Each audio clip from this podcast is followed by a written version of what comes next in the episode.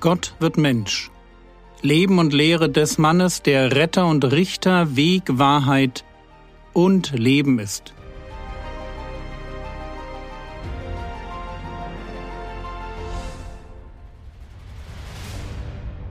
Episode 39 Geschichte als Prophetie. Wir haben uns die letzten Episoden mit Josef, dem Stiefvater Jesu, beschäftigt. Matthäus berichtet uns davon, wie er nach dem Bekanntwerden der Schwangerschaft von Maria seine Frau erst heimlich entlassen will, aber dann durch die Begegnung mit einem Engel im Traum es doch nicht macht. Ich hatte euch Matthäus 1, die Verse 18 bis 25 bereits vorgelesen und zu fast allen Versen etwas gesagt. Wie gesagt, zu fast allen. Es fehlen uns noch die Verse 22 und 23. Matthäus 1, 22, 23 Dies alles geschah aber, damit erfüllt würde, was von dem Herrn geredet ist, durch den Propheten, der spricht, siehe, die Jungfrau wird schwanger sein und einen Sohn gebären, und sie werden seinen Namen Emmanuel nennen, was übersetzt ist Gott mit uns. Bevor wir uns morgen mit diesen Versen selbst beschäftigen, ein paar Vorbemerkungen. Erste Vorbemerkung. Die Bibel enthält Prophetien. Das klingt für moderne Leser unglaubwürdig und komisch, ist aber für Bibelleser völlig logisch. Völlig logisch deshalb, weil Gott natürlich ein Gott ist, der die Zukunft kennt und deshalb auch vorhersagen kann, was geschehen wird. In Jesaja fordert Gott die Götzen deshalb heraus, wenn er sagt, Jesaja 41, Vers 23, Verkündet das später Kommende, damit wir erkennen, dass ihr Götter seid. Ja, lasst es gut sein oder schlimm sein, dass wir uns gegenseitig ansehen und miteinander erschrecken. Verkündet das später Kommende. Genau das ist es, was die Götzen nicht können. Gott schon. Die Bibel ist das einzige religiöse Buch mit prophetischen Aussagen im großen Stil, weil es das Buch ist, das von einem lebendigen Gott inspiriert wurde, der die Zukunft kennt. Und der diese Kenntnis der Zukunft nutzt, um sich von den Götzen abzuheben. Zweite Vorbemerkung. Die Bibel beschreibt die Geschichte Gottes mit den Menschen. Aber sie beschreibt vor allem den Messias. Oder anders ausgedrückt, Geschichte ist als solche prophetisch. Vor allem die Geschichte des Volkes Israel. Schaut euch bitte mal an, was nach der Auferstehung passiert. Der Herr Jesus begegnet seinen Jüngern und erklärt ihnen, wie sie das Alte Testament, also ihre Bibel, zu lesen haben. Das war wichtig, weil sie als Juden ihrer Zeit zu sehr von dem geprägt waren, was sie aus der Synagoge und von den Rabbinern kannten. Also setzt sich Jesus mit ihnen hin und erklärt ihnen, wie sie das Alte Testament zu verstehen haben. So lesen wir in Lukas Kapitel 24, Vers 27, und von Mose und von allen Propheten anfangend erklärte er ihnen in allen Schriften das, was ihn betraf. Oder später dann die Verse 44 und 45, er sprach aber zu ihnen, dies sind meine Worte, die ich zu euch redete, als ich noch bei euch war.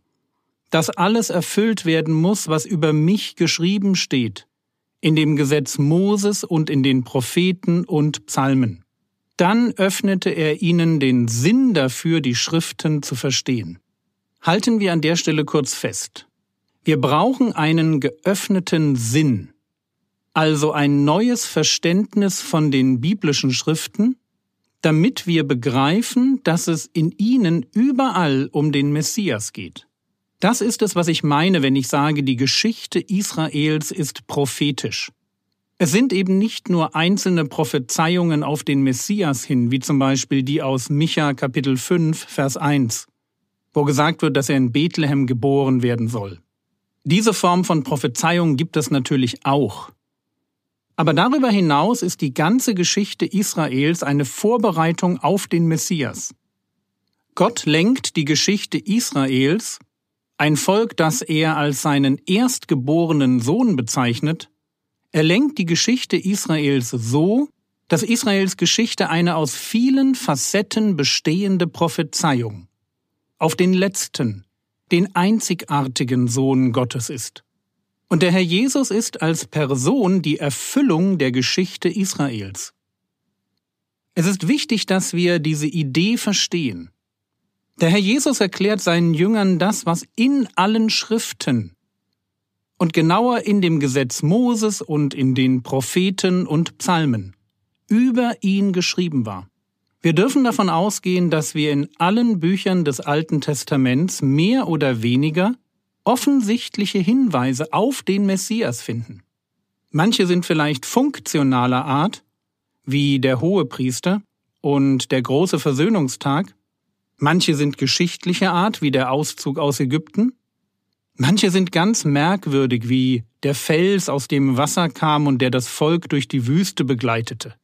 Bei all diesen Personen, Ereignissen oder sogar Gegenständen, man denke nur an die bronzene Schlange, die für die Kreuzigung steht, bei all diesen Prophezeiungen muss uns eines klar sein. Sie sind nur geschehen, weil sie auf den Messias hindeuten sollen. Die Geschichte Israels wurde von Gott so konzipiert, gelenkt und eingerichtet, dass sie als Ganzes als Prophetie auf den Messias gedacht werden kann. Geschichte als prophetische Vorausschau auf den Messias. Warum ist mir das so wichtig? Weil wir bei Prophetie an konkrete Vorhersagen denken. Da wird dann behauptet, dass die Welt am 21.12.2012 untergeht. Warum? Naja, weil da gibt es diesen Maya-Kalender. Okay, sie ist nicht untergegangen, beziehungsweise nur im Film, aber trotzdem ist das die Art, wie wir Prophetie denken. Prophetie als konkretes Ereignis in der Zukunft. Und jetzt kommt die Bibel und wir müssen umdenken, weil sie uns ein komplexes, vielschichtiges, prophetisches Bild zeichnet, das sich nur dem erschließt, der länger darüber nachdenkt. Da treffen wir auf Psalmen, die sich unmöglich auf den beziehen können, der sie geschrieben hat. Auf Zeremonien, die Jahrhunderte später geistliche Wahrheiten illustrieren und eben auch auf Propheten, deren Leben auf besondere Weise mit dem Leben des Messias verwoben ist. Hört euch mal diesen Vers an. Matthäus 12, Vers 39. Er aber antwortete und sprach zu ihnen, ein böses und ehebrecherisches Geschlecht begehrt ein Zeichen. Und kein Zeichen wird ihm gegeben werden, als nur das Zeichen Jonas des Propheten das Zeichen Jonas des Propheten. Jona als Prophet erlebt etwas ganz Schräges. Er wird über Bord geworfen und von einem großen Fisch verspeist und drei Tage später wieder ausgespuckt. Warum? Ich meine, warum kann Gott seinen widerspenstigen Propheten nicht auf eine etwas weniger merkwürdige Weise zur Umkehr bewegen? Und die Antwort ist ganz einfach weil Jona und seine Fischbaucherfahrung ein Zeichen sind auf den Messias. Zur Zeit von Jona wird noch nicht klar, wofür es ein Zeichen ist, aber Jesus deutet es definitiv so. Matthäus 12, 39 bis 41 Er aber antwortete und sprach zu ihnen, Ein böses und ehebrecherisches Geschlecht begehrt ein Zeichen. Und kein Zeichen wird ihm gegeben werden als nur das Zeichen Jonas des Propheten. Denn, wie Jona drei Tage und drei Nächte in dem Bauch des großen Fisches war, so wird der Sohn des Menschen drei Tage und drei Nächte im Herzen der Erde sein. Männer von Ninive werden aufstehen im Gericht mit diesem Geschlecht und werden es verdammen. Denn sie taten Buße auf die Predigt Jonas, und siehe, mehr als Jona ist hier. Mehr als Jona ist hier. Mit dem Messias kommt einer, der die Geschichte von Jona erfüllt. Erfüllt im Sinne von Vollmacht, ihr den tieferen Sinn, die endgültige Bedeutung gibt, die sie hat. Aus einem Zeichen wird eine Erfüllung. Das Zeichen hatte natürlich schon für Jona eine Bedeutung. Es war schließlich sein Leben. Aber sein Leben als Prophet an zentraler Stelle der Heilsgeschichte Gottes weist über sich hinaus, und zwar auf den Messias hin. Und einer, von dem man das auch sagen kann, ist Jesaja. Aber dazu morgen mehr.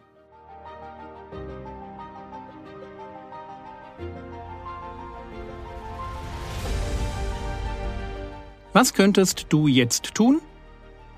Du könntest mal kurz darüber staunen, wie Gott die Geschichte Israels und die Geschichte seines Sohnes ineinander verwoben hat. Das war's für heute. Wenn du dir noch keine Gedanken darüber gemacht hast, welche Schwerpunkte du in den nächsten Wochen in puncto geistliches Wachstum setzen willst, mach das doch heute mal. Der Herr segne dich, erfahre seine Gnade und lebe in seinem Frieden. Amen.